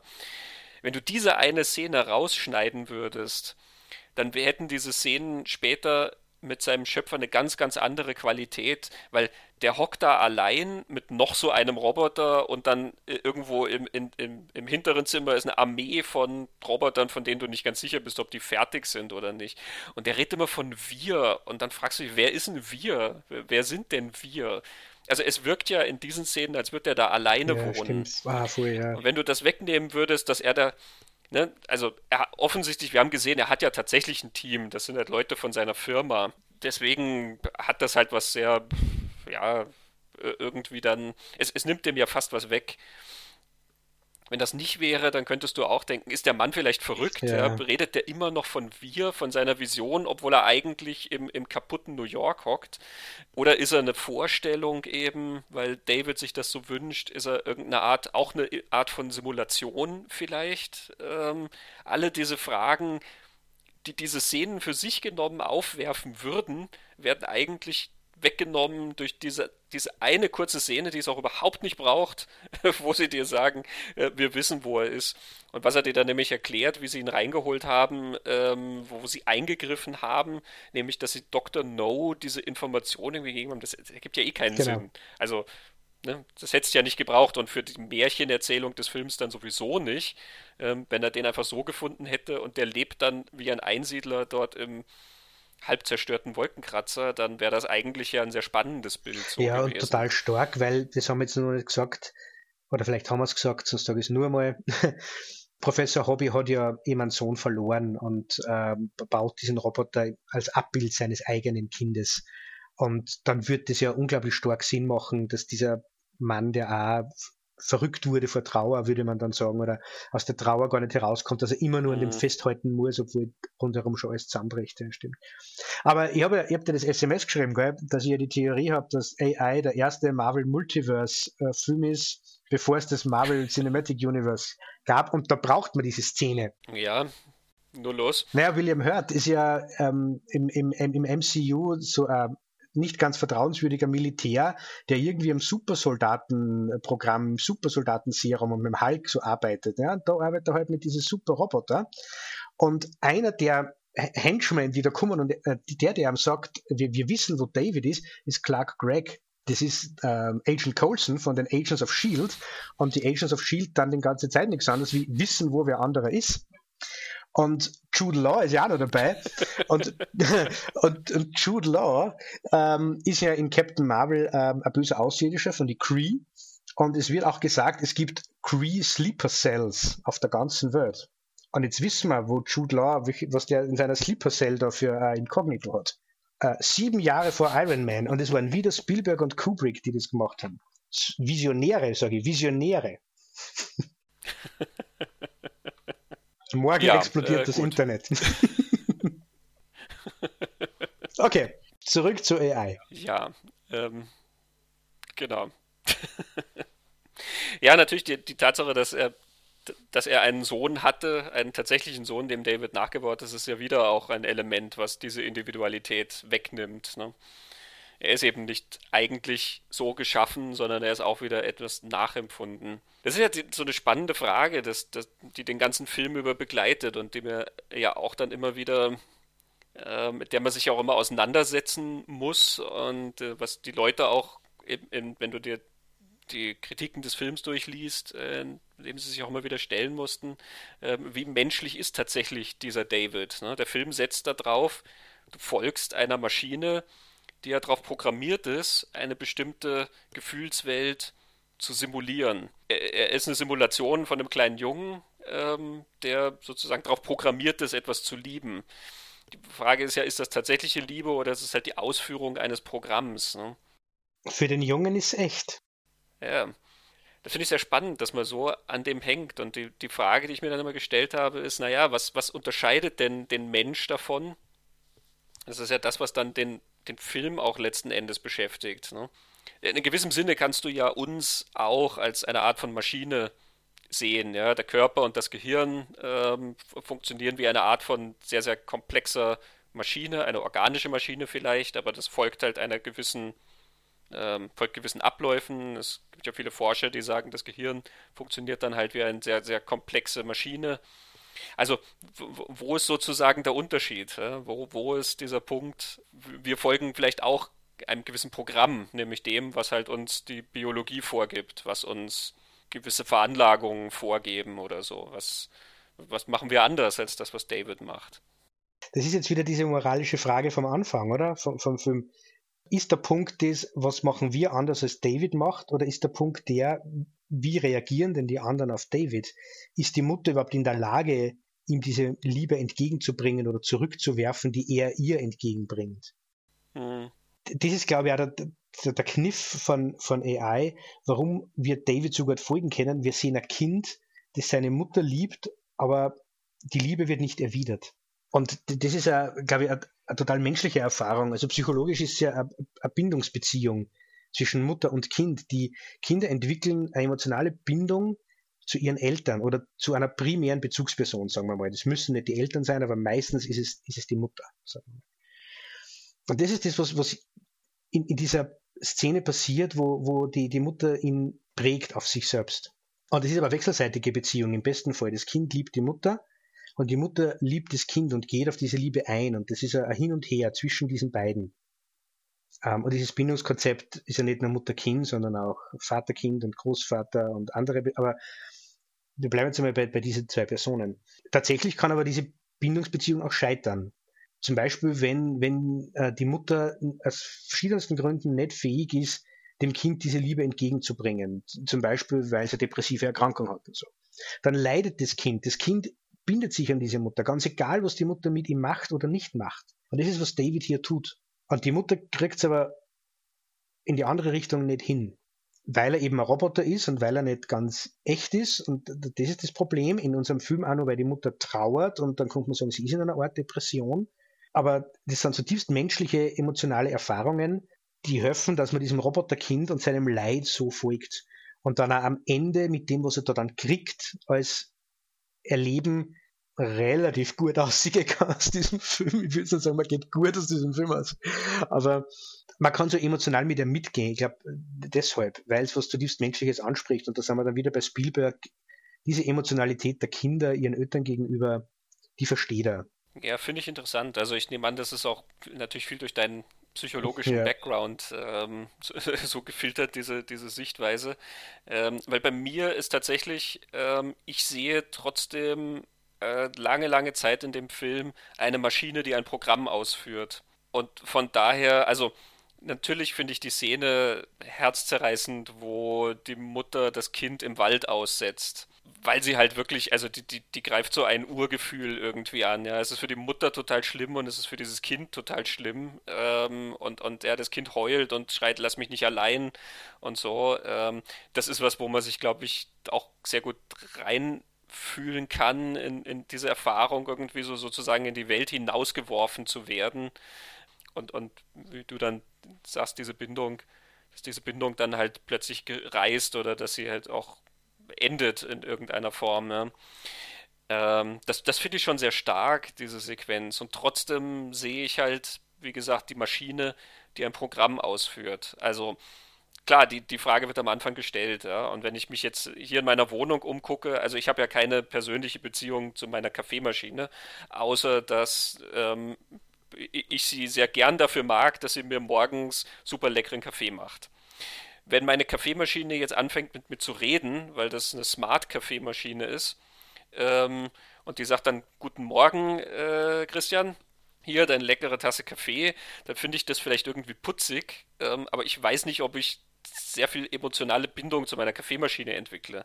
Ich habe sicherlich trotzdem keine Verantwortung für diese Kaffeemaschine. Ja? Also wenn die Kaffeemaschine kaputt ist, dann schmeiße ich sie weg. Ja, oder wenn ich das Gefühl habe, jetzt der Kaffee ist nicht mehr so gut, dann kaufe ich mir eine neue. Ja, also das ist immer noch eine Maschine. Und wenn du das jetzt weiter denkst und die Kaffeemaschine macht immer mehr und immer mehr, wie sie sich mit mir unterhält, ähm, was immer das auslöst, ist ja trotzdem immer nur eine Simulation. Es ist keine tatsächliche, kein Leben da drin, mit dem ich tatsächlich dann mich austausche und das mir irgendeine Art von Verantwortung gibt, mich darum kümmern zu müssen. Wenn diese Kaffeemaschine dann also anfängt zu weinen ähm, und sagt, bitte, bitte werf mich nicht weg, was das bei mir auslösen kann, ist ja vielleicht nur eine Erinnerung an irgendwas anderes dann. Aber es sagt nichts über meine Verantwortung gegenüber meiner Kaffeemaschine aus. Aber ist es nicht eh das, was mit der Mutter eigentlich passiert? dass David ja Erinnerung an was anderes für sie sein soll, an dieses echte Kind. Und sie schafft es ja dann eine Zeit lang so. Und ja, David verändert also, sich ja auch. Das finde ich auch spannend, dass in dem Moment, wo er geprägt ist, wirkt er ja viel mehr wie ein echtes Kind. Ich habe ja, also für mich ist ja die, die Vorstellung eher die, dass, das, dass die Mutter, ich, ich glaube ja nicht, dass sie das nicht schafft, dass dieses Kind zu lieben sondern sie hat nur mehr Sorge um ihr anderes Kind. Denn der Auslöser, dass sie ihn wegschickt, ist diese Episode mit dem Swimmingpool. Ähm, das, das, das äh, Mecha-Kind wird gehänselt von den anderen und dann kommt der da mit dem, äh, mit dem Messer an, um ihn zu pieken. Der, der, der Mecha-Junge kriegt also Angst, klammert sich an den anderen Sohn, an den Martin und dann fallen die beide in den Pool und weil halt der andere so viel Angst hat, lässt er den nicht mehr los und eben das Kind ertrinkt halt fast. Und das ist ja so ein Moment, die Mutter läuft ja da Gefahr, quasi ihr Kind zum zweiten Mal zu verlieren. Das Kind, was jetzt gerade zurückgekommen ist, verliert sie jetzt halt potenziell nochmal. Kurz vorher, wo der Vater schon so sagt, naja, und, hm, und ist ein bisschen komisch und wer weiß, was das alles kann und so, der traut der Sache ja nicht so sehr, da verteidigt sie den Jungen ja noch. Ähm, und als das dann passiert, dann ist für sie relativ klar, okay, wir müssen was tun. Und wie gesagt, sie bringt es ja nicht übers Herz, ihn zur Zerstörung der Firma zu übergeben, sondern sie setzt ihn im Wald aus, dass er halt weiter leben kann. Und sie nimmt diese Erfahrung auch emotional sehr mit. Also ich glaube ähm, durchaus, dass sie Gefühle für ihn hat. Ähm, sie hat halt nur auch äh, die, die, Angst um ihr anderes Kind ist stärker. Sie findet halt auch diese Briefe, ne? wo, wo, wo David ihr versucht zu sagen, wie, wie lieb er sie hat und dass dann nichts zurückkommt. Und ja ähm, oder, oder zu wenig oder dass das schwierig ist. Und, und was ich auch spannend finde, ist, äh, das ist ja wieder das Psychologische einfach. David sagt ganz oft, keep me safe, keep me safe, keep me safe. Also wie er sich an Martin klammert, will er ja geschützt werden. Und dieser Schutz, das passt da wieder in die Bindungsbeziehung. Für diese Bindungsbeziehung da. Die, die, die Eltern sind der sichere Hafen für das Kind und das sucht David. Ähm, und es sagt ja zu ganz vielen Personen im Laufe der Geschichte. Aber es ist ja eh nicht so, dass, dass, dass da ein stringenter Gedanke dahinter war und auf den kann man draufkommen, sondern es ist genau wie du sagst. Es ist ja viel mit Brüchen, mit unglaublich viel Ideen und Themen. Manche sind mhm. ausgearbeiteter und, und, und durchziehen das und wieder andere sind weniger ausgearbeitet. Und das macht den auch so spannend.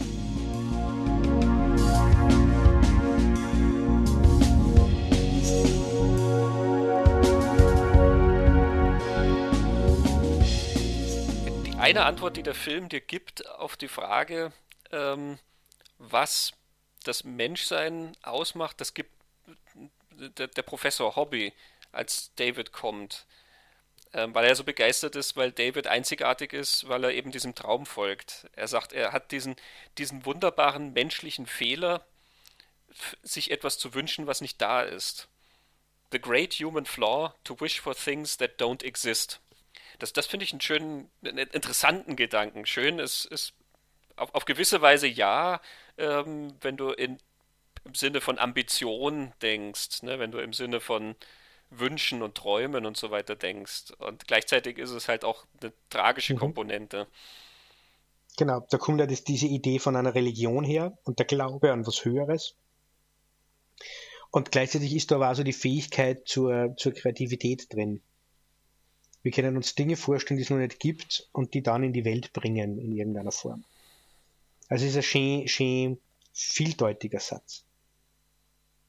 Vielleicht ist das, was dann meine Kaffeemaschine anheben würde, wenn meine Kaffeemaschine sich etwas vorstellen kann, was es nicht gibt. Ja, und wenn du zu deiner Kaffeemaschine, wenn die auf alle deine Reisen mitgeht und ähm, dein, dein Spielgefährte ist und mit der du viele Sachen erlebst, trennst du ja schwerer von ihr, wie wenn die wirklich mal deinen Kaffee macht.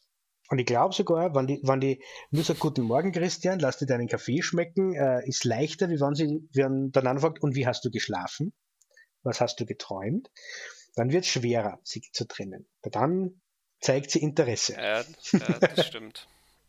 Mir, mir, mir, kommt auch gerade noch so der Gedanke, der Mensch neigt ja sowieso immer sehr zur Anthropomorphisierung. Ja? Also für uns haben ja sowieso alle Gegenstände irgendwie so gewisse menschliche Eigenschaften. Also Ne, jeder, der ähm, vorm Computer sitzt, wo Windows gerade mal nicht das macht, was man will, flucht und sagt, der Computer hat ein Eigenleben. Ähm, also da ist sowieso schon, als hätte die Maschine eine Seele.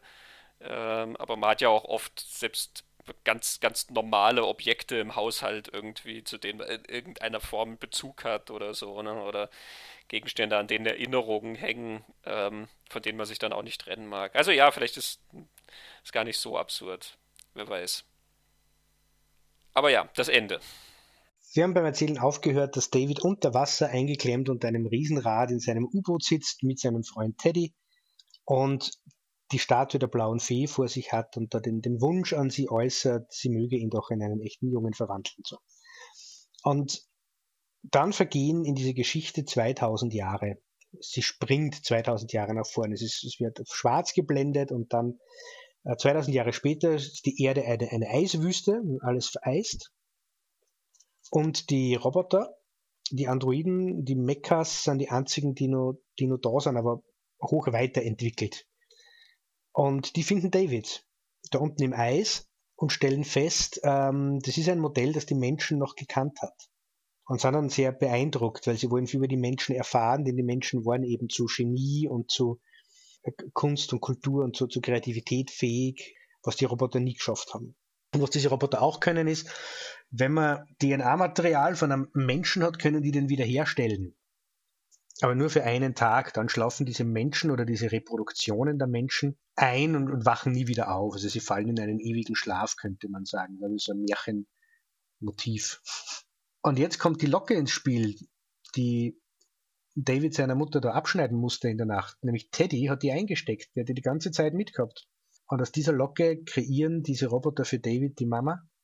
Und David verbringt noch einen Tag, einen letzten Tag gemeinsam mit seiner Mutter. Und es ist ein schöner Tag und seine Mutter sagt ihm dann, dann endlich das, was er gesucht hat, nämlich dass sie ihn liebt und schläft am Ende des Tages ein und David kann auch zum ersten Mal in seinem Leben schlafen. Er liegt dann neben seiner Mutter und beide schlafen ein und so endet, AI. Ja, das ist ein Ende, was dem Film sehr viel vorgehalten wurde. ähm, wenn wir schon darüber reden, was kommt von Spielberg und was kommt von Kubrick, war das immer so ein Element, wo ganz, ganz viele Leute auf Spielberg gezeigt genau, haben. Der Kitsch. Aber ja, in Kubricks Fassung ähm, endet es da ja noch genau, nicht einmal. Das setzt noch eins drauf. Äh, weil in Kubricks Fassung wacht die Mutter wieder auf am nächsten Tag. Und die Roboter sind verwundert.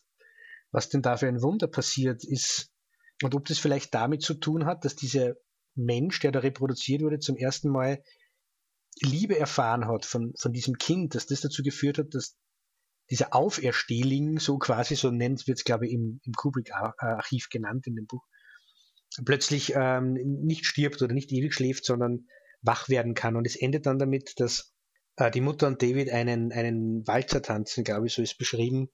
Genauso wie der Moment, wo diese Prägung stattgefunden hat. So, so ist erzählt. Aber da kriegt das Ganze dann nur so ein ganz wirklich Märchen, fantastisches Element, das was Übersinnliches passiert, offensichtlich, so wird es in den Raum gestellt, dass diese Mutter dann leben kann und ähm, das ist die Liebe des Kindes, so. Aber mit dem Ende dürfte er selber nicht ganz zufrieden gewesen sein, so wie ich das rausgekriegt habe. Ja, wahrscheinlich hätte er noch irgendwie dran gearbeitet, denn er hat ja auch mal gesagt, also auch zum Beispiel diese ähm, Autorin, die wir da genannt haben, die Sarah Maitland, dass er eigentlich kein Happy End haben will.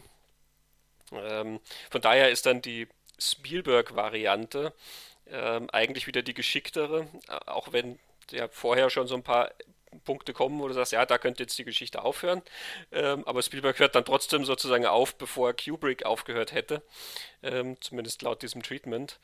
Ähm, und es ist ja eine sehr bittersüße, ähm, sehr bittersüße Erfahrung letzten Endes. Also der Kitsch, dem der dieser Szene auch oder diesem Ende immer vorgehalten wurde, den habe ich da nie so ganz gesehen, auch wenn es natürlich sehr, ich sag mal, es ist sehr gefühlvoll inszeniert, auch die Bilder sind sehr schön gemacht und trotzdem empfand ich es immer als einfach was sehr Trauriges, weil es ja auch nur eine Replik ist. Also die Simulation, nämlich der, der, der Junge, ähm, ist halt jetzt auch in einer Simulation seine Wunscherfüllung ist das, dass er in der Simulation selber endet, das Haus, in dem er da ist, äh, das er dem nachempfunden, wo er war, aus seinen Erinnerungen. Das ist nicht dasselbe, es ist nur eine Simulation. Und die Mutter, die er dann nochmal für 24 Stunden sieht, ist ja letzten Endes dann auch wie eine Simulation. Ähm, das ist wie ein Hologramm, was die dann, dann noch einmal hervorzaubern können. Und das, das gibt ihm dann zwar irgendwie diese Art von Erlösung letzten Endes und trotzdem ist alles nur noch in einer Simulation, ähm, in, in, der nichts mehr echt ist, gewissermaßen. Also ich fand's als, empfand es als sehr traurig, dieses, diesen ja. Schluss. Es, es, ist sogar erwähnt, dass, dass David sagt, es war, das war so ein schöner Tag, weil es waren nur die Mama und ich und es war kein Bruder da und es war auch der Vater nicht da. Also er, er braucht die Mutter für sich alleine, wie so ein ganz ein kleines Kind und keine, keiner darf das stören, dann kann er glücklich sein. Und das ist auch eigentlich, es ist schon hart irgendwie und schon bitter. Ähm, also auch vom, vom Anspruch, den, den der David da an diese Mama hat. Also was musste diese Mutter da für diesen Jungen sein, äh, damit der zufrieden ist, quasi, wo man dann, wo man dann gedacht. Also, aber das Element, das, das ich ja vergessen gehabt habe, ist, dass David am Ende schlafen kann. Und das habe ich dann jetzt als Hinweis verstanden, dass auch er jetzt vielleicht ein echter Junge wird. Wie man gerade darüber geredet, im Manuskript von, von Kubrick wäre ja dann das noch so gelaufen, die Mutter überlebt und wird, dann sind die beiden vereint, so quasi. Ähm, und das haben wir ja jetzt im Film nicht, aber da ist der Roboter, der plötzlich schlafen kann. Und wenn man denkt, ist das vielleicht nur so, das ist ja die aller, allerletzte, allerletzte Moment den man sieht. Äh, ist das vielleicht so der Hinweis drauf, äh, ist David jetzt doch ein echter Junge geworden? Interessanter Gedanke. Roger Ebert sieht das ja ganz umgekehrt. Ähm, es ist sehr interessant, sich die zwei ähm, Texte von Roger Ebert zum Film durchzulesen. Der eine, der zum Film herauskam, 2001, seine Kritik, in der er durchaus kämpft mit dem Film, also ihn als extrem ambitioniert, aber halt auch als problematisch bezeichnet, mhm. was ja stimmt, äh, wie man auch an unserer Diskussion ja merkt. Er hat ihn dann aber zehn Jahre später in seine Reihe Great Movies aufgenommen ähm, und Also wo er halt wirklich die großen, äh, spannenden Werke der Filmgeschichte immer gefeiert hat. Und der Film wird in diesem neuen Text nicht weniger problematisch, aber sein Blick auf das Ganze hat sich verändert und äh, darunter fällt auch der Blick auf die künstlichen Wesen, die den Film bevölkern und dann vor allen Dingen den Schluss und was der bedeutet. Ähm, Im ersten schreibt er noch, ja, dass das sehr, sehr problematisch ist, eben wie das da aufgelöst wird.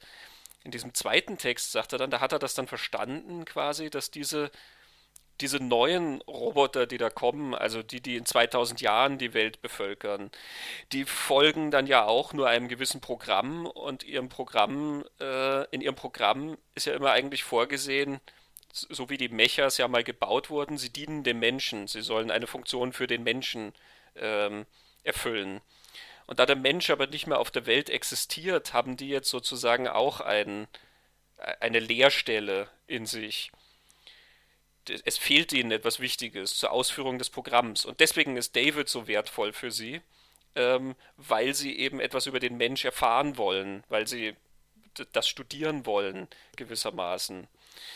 Ähm, und deswegen so interpretiert Roger Ebert das dann, dass sie also David dann in diese Simulation packen und diese Mutter da äh, für 24 Stunden reinpacken und das studieren und darüber dann etwas über diese menschliche Funktion der Liebe offensichtlich lernen. Und nachdem sie also diese Erfahrung gemacht haben, ist auch David für sie nicht mehr von Nutzen. Und deswegen fällt auch er in den Schlaf. Es ist dann für ihn auch der ewige Schlaf. Ja, also Davids, ähm, äh, Davids Nutzen ist halt dann am Ende für diese anderen Maschinen. So interpretiert er das, was ja auch eigentlich eine sehr düstere äh, Variante ist. Und das finde ich sehr interessant. Ich habe es nicht ganz so gesehen, ähm, aber der Schluss ist ja ambivalent genug, dass er sehr viele Deutungen zulässt. Ja, voll. Und, und gerade ja diese Situation, also was die, diese, ich, ich will immer sagen, die Aliens, das sind ja keine, aber sie, sie erinnern so ein bisschen ja, an sie Aliens. Sie erinnern ne? total an, an Close Encounters, finde ich. Ja, ja, diese, diese ganz, ganz schlanken Wesen irgendwie, die, ja. Ähm, also was die für David dann machen, ähm, es ist ja wirklich ein interessante, eine interessante Brücke, wenn du 2001 an den Schluss dich erinnerst, nachdem dann der Astronaut ähm, bis, bis zum Jupiter gekommen ist, er wacht doch in diesem komischen Raum auf, der so barock eingerichtet ist, ähm, wo er ja dann so rapide altert. Also du bist dir nicht ganz sicher, ob er altert er rapide oder verbringt er sozusagen den Rest seines Lebens da drin. Dieser total kalte Raum, wo er sich auch dann immer wieder selber sieht, wie er älter ist, bis er dann zum Schluss im Bett liegt und ganz alt dann stirbt und vor ihm ist dieser Monolith wieder. Und dann schneidet die Kamera raus und dann siehst du dieses Sternenkind mhm. außerhalb der Erde. Dieses, wie, wie ein Kind im Mutterleib, aber was halt so im, im Weltall schwebt wo ja auch eine Situation ist, wo sozusagen uns total unbekannte Wesen jemanden nehmen, ihm eine Umgebung schaffen, die ähm, vertraut wirkt, das Studieren, was er macht oder wie er reagiert, ähm, und dann geht das auf so eine metaphysische Ebene, äh, dass daraus dann irgendwas Neues entwächst, irgendwas, ähm, irgendein Schritt oder sowas wird gemacht, so etwas Metaphysischem ähm, was ja im Falle von AI auch ein bisschen diese Auferstehung ist oder die vielleicht die Menschwerdung von David oder was immer du da drauflegen willst. Ne? Also eine in, interessante Parallele und gerade weil Kubrick in diesem Treatment ja dann noch sogar weitergeht und die Mutter tatsächlich dann weiterlebt, also eine tatsächliche Wiederauferstehung ist. Dadurch wird die Parallele dann noch viel stärker. Ne? Sie wird dann fast zu diesem Sternenkind mhm. letzten Endes. Ich glaube, genau deshalb ist AI in einer Great Movies Liste auch gut aufgekommen, weil er, glaube ich, genau das ist. Da steckt unendlich viel drin und es ist nicht alles beantwortet und abgehakt. Ja. Das macht ihn so interessant. Aber finde ich, ich finde ihn unendlich traurig und äh, schwer und mir nimmt der auch mit. Mir nimmt der immer mehr mit, je öder ich werde. Ja, das stimmt. Die, die Erfahrung ähm, trägt da durchaus zu bei. Also ich fand die Szene eben, wo sie den Jungen aussetzt, schon immer herzzerreißend. Ähm, die, die, geht einfach irgendwie an so ein äh, an, an, an irgendwas, an, an so ein Basisgefühl irgendwie ran. Ich fand aber jetzt beim neuen Schauen auch tatsächlich den Schluss sehr, sehr bewegend, weil auch dieser Gedanke da drin steckt, wenn du quasi einen geliebten Menschen nochmal sehen könntest und sei es nur für 24 Stunden, ja, ähm, diese Erfahrung, die dem Jungen ja dann doch irgendwie gegeben wird. Also man kann sie ja auch positiv sehen. Ne? Er kann nochmal diese Mutter, die ja eigentlich, die längst nicht mehr lebt und die er halt auch eigentlich nie wieder gesehen hätte in, in, in diesem Leben, was wir da gezeigt haben, dass er mit der nochmal diese 24 Stunden verbringen kann und sie gibt ihm dieses Geschenk. Ne? Sie sagt, ich liebe dich. Ähm, das ist schon auch, finde ich, ein, das ist ein sehr emotionaler Moment. Also ich, ich sitze da durchaus da und denke halt dann, naja, wie schön wäre es halt, ähm, gewisse Leute nochmal so wiedersehen zu können. Auch im Bewusstsein, dass es endlich ist. Also jemand sagt dir vorher, ne, naja, das geht aber nur für 24 Stunden. Und ich glaube, so ziemlich jeder würde dann sagen, ja, bitte, trotzdem, ähm, das, das will ich nochmal erleben. Ähm, die, diesen kurzen Moment möchte ich nochmal. Ähm, also da, auch da ist er sehr, sehr emotional, finde ich. Und das ist sicherlich was, was, was Spielberg sehr, ja. sehr gut kann. Und dass er nämlich auch den Wert darin erkennt und das ernsthaft erzählt, ohne diese Meta-Ebene, die er eigentlich weiß, war ist das bitter, war ist das traurig und ah, das ist vielleicht nur Simulation, das ist alles nur Programm, sondern na, er, er, nimmt das ernst, er nimmt dieses Gefühlserleben dieser zwei Figuren in dem Moment ernst und deshalb funktioniert es auch, finde ich. Ich glaube, das ist die Sprache, die Spielberg halt spricht, ähm, eben weil er alles durch diese Figuren immer erzählt. Wie wir ja gesagt haben, auch eine E.T. und so, die Perspektive. Er nimmt hier die Perspektive von David ein. Für David ist es eine schöne Erfahrung, also wird es halt auch auf diese ähm, Art und Weise erzählt. Und alles, was es bedeutet, haben wir als Zuschauer gewissermaßen im Hinterkopf und können das da drin sehen und damit arbeiten. Ähm, aber erzählt ist es in, in, in dem Sinne, wie es dem, es dem Jungen dabei geht. Wahrscheinlich ist das auch dann der große Unterschied zu dem, wie es Kubrick inszeniert hätte. Das glaube ich auch, ja. Und wieder mein, mein Gedanke, den ich schon gesagt habe, vielleicht waren das die Dinge, es steht in dem Stanley Kubrick-Archiv drinnen, dass er, ein Zitat von Kubrick, er, er hätte so das, er hat so das Gefühl, würde er den Film machen, wäre das zu steif, so das irgendwie gesagt. Er wird sich zu sehr auf die Philosophie konzentrieren, ja, so sagt er dort. Ja. Genau. Kubrick hat den Film nie gemacht. Wir wissen nie, ob er ihn irgendwann gemacht hätte, aber er hat ihn nicht gemacht, weil er wahrscheinlich Probleme mit der Geschichte gehabt hat. So, so, so sehr wir jetzt auch wissen, sehr viel von dem, was wir da sehen, ist Kubrick und das muss man jetzt ja Spielberg ja finde ich, hoch anrechnen, dass sie der Mann hinsetzt und sich so erst einmal einarbeitet in diese Geschichte und dann sehr sklavisch fast und treu an diesem Ding bleibt. Ich, ich vermute mal, die Dialoge oder nicht alle Dialoge waren geschrieben, aber der hat da wirklich was gemacht für Stanley Kubrick und mit dem, was er da hatte und hat nicht einfach da, okay, jetzt mache ich da meins. Aber Kubrick hat, glaube ich, genau aus diesem Grund immer Schwierigkeiten mit dieser Geschichte gehabt. Das habe ich vorher gemeint mit, Kubrick findet in so einer Geschichte super eine. Er hat diese Welt, er hat diese Philosophie, er kann das alles sehr empathisch durchexerzieren. Und wenn man das empathisch durchexerziert, endet man bei einer Geschichte wie AI in der tiefsten Finsternis. Und ich glaube, dort wollte der Kubrick nicht so recht hin oder das war nicht das, was er erzählen wollte. Und Spielberg kann aber mit seinem Blick auf dieses Kind wieder aus aus der Geschichte. Spielberg war doch nie auf die Idee gekommen, so eine Geschichte zu erzählen. Er war nie in so eine Geschichte eingegangen. Aber er, er, hat eine müssen, weil er das gekriegt hat. Jetzt muss er da irgendwie raus. Und er kann mit dem Blick auf das Kind das so erzählen. Ja, letzten Endes sind das ja auch Themen, die dann bei beiden Regisseuren ähm, irgendwie andocken, ne? in die, diesem Film aufeinandertreffen. Von daher ist es auch dann ja eine sehr gute Ergänzung, was wir gesagt haben, Mensch und Technologie, was bei, bei Kubrick äh, auftaucht. Ähm, aber auch Spielberg hat sich mit sowas auseinandergesetzt, wie bei Minority Report dann zum Beispiel. Ähm, die, dieser Gedanke des Zuhauses, das ist so ein ganz, ganz großes Spielberg-Thema, ja. Diese Wiederherstellung von einem Zuhause. Manchmal ist es ganz äh, wörtlich gemeint, E.T., der nach Hause will. Ähm, und manchmal ist es sowas Übertragenes. Ne? In Catch Me If You Can, wie Leo DiCaprio ja immer den Wunsch hat, dass dieses Zuhause von früher wiederhergestellt wird, dass sein Vater und seine Mutter wieder zusammenfinden. Und wenn er quasi nur genug Betrügereien anstellt und genug Geld hat, dann wird die Mutter wieder den Vater lieben. Das ist irgendwie ja sein, sein Hintergedanke.